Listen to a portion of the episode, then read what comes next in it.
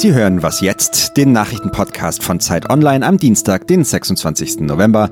Mein Name ist Matthias Peer. Wir gehen heute der Frage nach, wie man am besten über psychische Krankheiten spricht. Außerdem blicken wir einmal mehr nach Hongkong. Und um die Lage dort geht es jetzt auch in den Nachrichten. Hongkongs Regierungschefin Carrie Lam wertet den Sieg des Pro-Demokratie-Lagers bei der Kommunalwahl am Wochenende als Zeichen der Unzufriedenheit über ihre Regierung. Konkrete Zugeständnisse an die Protestbewegung hat sie bei ihrer wöchentlichen Pressekonferenz aber nicht gemacht. Sie ruft lediglich zum Dialog auf. Das hat sie bereits in der Vergangenheit getan.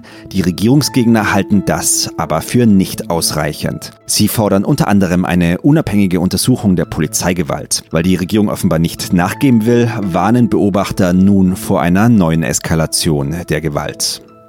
Heute Mittag überreicht das Europäische Parlament dem ukrainischen Filmregisseur Oleg Sentsov den Sacharow-Preis für geistige Freiheit und Menschenrechte. Er wird für seinen Einsatz für politische Gefangene in Russland geehrt. Der Regisseur wurde bereits im vergangenen Jahr ausgezeichnet, saß damals aber selbst noch in russischer Haft. Ein Militärgericht hatte ihn zu 20 Jahren Gefängnis verurteilt, nachdem er gegen die Annexion der Krim protestiert hatte. Am 7. September kam er durch einen Gefangenenaustausch zwischen Russland und der Ukraine frei. Redaktionsschluss für diesen Podcast ist 5 Uhr.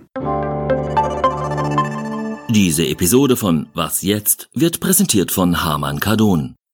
Skandinavisches Design, innovative Technologie und wahre Handwerkskunst. Dafür steht die neue Heimlautsprecherserie Citation von Harman Kardon. Die smarten und kabellosen Lautsprecher schaffen magische Klangmomente in jedem Raum.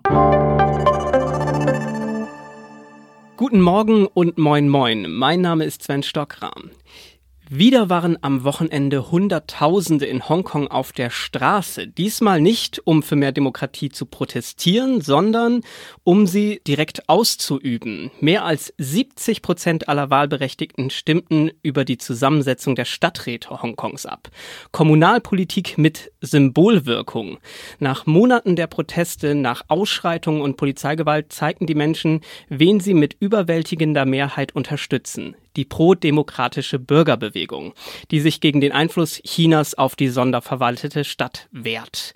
Bei mir ist nun Steffen Richter, Politikredakteur bei Zeit Online. Steffen, ein klares Zeichen in Hongkong, aber kann das etwas verändern? Ja, du hast recht, klar. Es ist ein Votum der Stadtbewohner für eine eindeutig China-kritische Haltung. Und man muss sagen, obwohl ähm, die militante Fraktion der Protestbewegung zuletzt nicht unbedingt Werbung in, in eigener Sache gemacht hat. Also die Bilder waren eben auch von Demonstrantenseite her durchaus erschreckend. Man muss wissen, ähm, Hongkongs Bezirksräte verhandeln ausschließlich lokale Fragen. Also sie, die behandeln nicht die großen Fragen, um die es da geht. Aber es ist eben ein moralischer Sieg der, der Demokratiebewegung, wie sie sich nennt. Das Narrativ der Stadtregierung unter Carrie Lam, die sehr unbeliebt sein muss inzwischen in Hongkong. Ihr Narrativ war ja immer, dass sozusagen eine schweigende Mehrheit der Einwohner Hongkongs eigentlich auf ihrer Seite stünde. Und ähm, mit diesem signalhaften Ergebnis ähm, ist das jetzt eindeutig widerlegt. Hongkong bleibt klar unter chinesischer Verwaltung. Daran wird sich auch nichts ändern. Äh, das ließ ja die chinesische Staatsführung in Peking wissen, die ja auch die Regierung in Hongkong quasi lenkt. Wird das den Frust jetzt unter den Demonstrantinnen und Demonstranten noch weiter anheizen? Ich denke ja. Die Sache ist ja die, jetzt nach diesem Ergebnis muss die Stadtregierung Hongkongs unter Carrie Lam eigentlich auf die Protestbewegung zugehen. So. Dazu muss man aber wissen, dass auch von Seiten der Protestbewegung im Grunde, da sind Forderungen dabei, die erscheinen uns jetzt selbstverständlich, mhm. aber die sind für Hongkong sicher nicht durchsetzbar. Also die fordern eine komplette Demokratisierung Hongkongs und das wird die Regierung in Peking auf keinen Fall mitmachen. Das heißt, wenn überhaupt irgendwie Bewegung da reinkommen soll, dann muss nicht nur die verhasste Regierung von Carrie Lam auf die Protestler zugehen, sondern die Protestbewegung selbst muss auch eigentlich ihre Forderungen modifizieren. Ich habe da im Moment nicht so große Hoffnungen, weil die Regierung in Peking dort sind also wir hätten das früher Betonköpfe genannt an der Regierung, dass ähm, die Regierung von Staats- und Parteichef Xi Jinping ist sehr dogmatisch und wird wenig Kompromisse mit Hongkong eingehen. Ja, vielleicht eine kurze, vorsichtige Einschätzung noch von dir. Wird es jetzt noch eine Weile so weitergehen oder was wird passieren? Ich glaube, nachdem sozusagen die Regierung in Peking wie auch die Stadtregierung in Hongkong eigentlich komplett versagt haben und nicht einschätzen konnten, wie weit das kommen wird mit der Demokratiebewegung, werden sie sich jetzt sagen, ach, lassen wir es so laufen, geht doch irgendwie. Ist bisschen meine Befürchtung.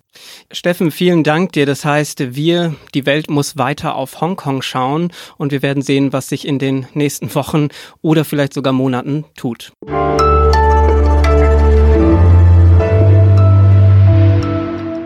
Und sonst so? Die Wiener Oper feiert nach 150 Jahren eine längst überfällige Premiere. Am 8. Dezember wird Orlando uraufgeführt und erstmals wird auf der Bühne damit ein Stück zu sehen sein, das eine Frau geschrieben hat. Die Komponistin Olga Neuwirth. Orlando basiert auf dem gleichnamigen Roman von Virginia Woolf und es geht dabei um Identitätsfragen, um Liebe, Gender und darum, zu sich selbst zu finden. Stets moderner Stoff also und ein Besuch in Wien allemal wert. Auch der Dirigent der Oper Matthias Pinscher freut sich darauf, mit Geschichte schreiben zu dürfen. I already know that Orlando Bogdanovich will set a huge mark for opera history, and well, we're just rolling up our sleeves and moving forward. Here we are.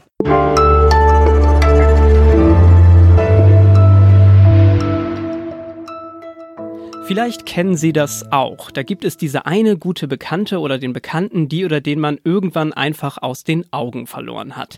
Aber heute sind viele ja noch auf Facebook befreundet und da könnte man mal fragen, was denn da bei dem anderen so los ist. Das hat sich auch meine Kollegin Sophia Schirmer gedacht und einer Person aus dem Studium geschrieben. Doch auf die Frage, ich hoffe, dir geht's gut, bekam sie eine unerwartete Antwort. Hallo Sophia, was war passiert? Hallo Sven. Ich habe dieser Person also bei Facebook geschrieben und wahrscheinlich auch gar keine richtige Antwort auf meine Frage erwartet. Mhm. Die Person hat aber geantwortet und mir erzählt, dass sie sich gerade von einer Depression erhole. Das war nicht das erste Mal, dass mir ein Freund oder eine Freundin von psychischen Problemen, einer psychischen Erkrankung erzählt hat. Aber trotzdem war es bei diesem Mal irgendwie anders, weil ich gemerkt habe, dass ich gar nicht so richtig weiß, wie ich darauf jetzt reagieren soll. Ich saß irgendwie ewig vor dieser Facebook-Nachricht, habe überlegt, frage ich da jetzt nach, ist es denn zu viel? Da ist mir einfach aufgefallen, dass ich gar keine rechte Ahnung habe, wie ich mit Menschen über psychische Erkrankungen sprechen kann. Ja, wie dir geht's wahrscheinlich auch vielen anderen, würde ich mal vermuten. Du hast dich dann auf die Suche gemacht nach Antworten. Mit wem hast du gesprochen? Genau, ich habe erstmal noch weitere Freunde und Bekannte angeschrieben, von denen ich wusste, die mir schon mal irgendwie erzählt hatten von psychischen Problemen und habe die ganz direkt mal gefragt, so welche Reaktion wünscht ihr euch? Was ja, was kann ich gut machen, was kann ich auch falsch machen? Dann habe ich mich erinnert, äh, dass ich während meines Masterstudiums in Bristol in England einen TEDx Talk auch zu dem Thema gesehen hatte ähm, und ich habe dann den Speaker angeschrieben, mit ihm auch nochmal äh, geskypt. Und dann habe ich auf der Suche nach einer Psychologin tatsächlich einfach mal gegoogelt. Und dann bin ich auf Julia gekommen.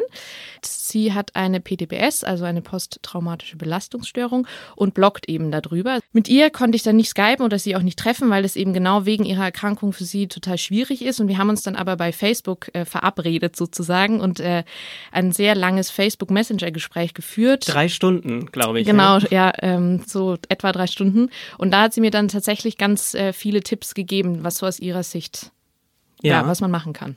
Ja, gutes Stichwort. Was hat dir denn unter anderem Julia äh, gesagt, was man beherzigen kann? Also sie hat mir einige Dinge gesagt, die auch andere Betroffene auch mhm. erwähnt haben, also was wirklich immer wieder kam. Das war zum einen, dass es immer ganz gut ist, sich erstmal für das Vertrauen zu bedanken, weil eine psychische Erkrankung oder psychische Probleme dann doch eben irgendwie noch intim sind. Ganz viele sagten auch, dass es immer gut ist, Fragen zu stellen. Also man soll ruhig nachfragen, bevor man eine Mutmaßung anstellt, lieber den Betroffenen sozusagen den Ball zurückspielen und ihnen die Möglichkeit geben, so viel zu sagen, was sie ähm, oder was, zu sagen, was sie eben möchten. Dann war auch ganz wichtig für viele, dass man es wie eine ganz normale Krankheit ähm, behandelt. Das klingt immer so ein bisschen doof, aber damit meinten sie quasi, dass man dass die Psyche genauso krank sein kann und äh, darf wie der Körper sozusagen. Und viele haben auch gesagt, dass man Gefühle ruhig ehrlich ausdrücken kann. Also wenn man irgendwie das Gefühl hat, boah, das ist mir jetzt zu viel oder ich weiß nicht, wie ich damit umgehen soll, einfach sagen. Und dann der letzte Punkt, Respekt war allen ganz wichtig. Also auch wenn man vielleicht nicht weiß, wie sich die Person fühlt, das irgendwie nicht ganz nachvollziehen kann, solange man sie respektiert in ihrer Lage und in ihrer Situation, ist es schon mal echt gut. Ja, Sophia, danke dir für das Gespräch und danke auch für die Aufmerksamkeit auf dieses wichtige Thema, denn psychische Erkrankungen sind keine Seltenheit. Und deinen und weitere Texte zum Thema gibt es diese Woche im Campus-Ressort auf Zeit Online zu lesen. Und damit sind wir für heute am Ende von Was Jetzt. Wenn Sie eine Frage haben zur Sendung, dann schreiben Sie uns gerne an wasjetzt.zeit.de. Mein Name ist Sven Stockram. Starten Sie gut in den Tag.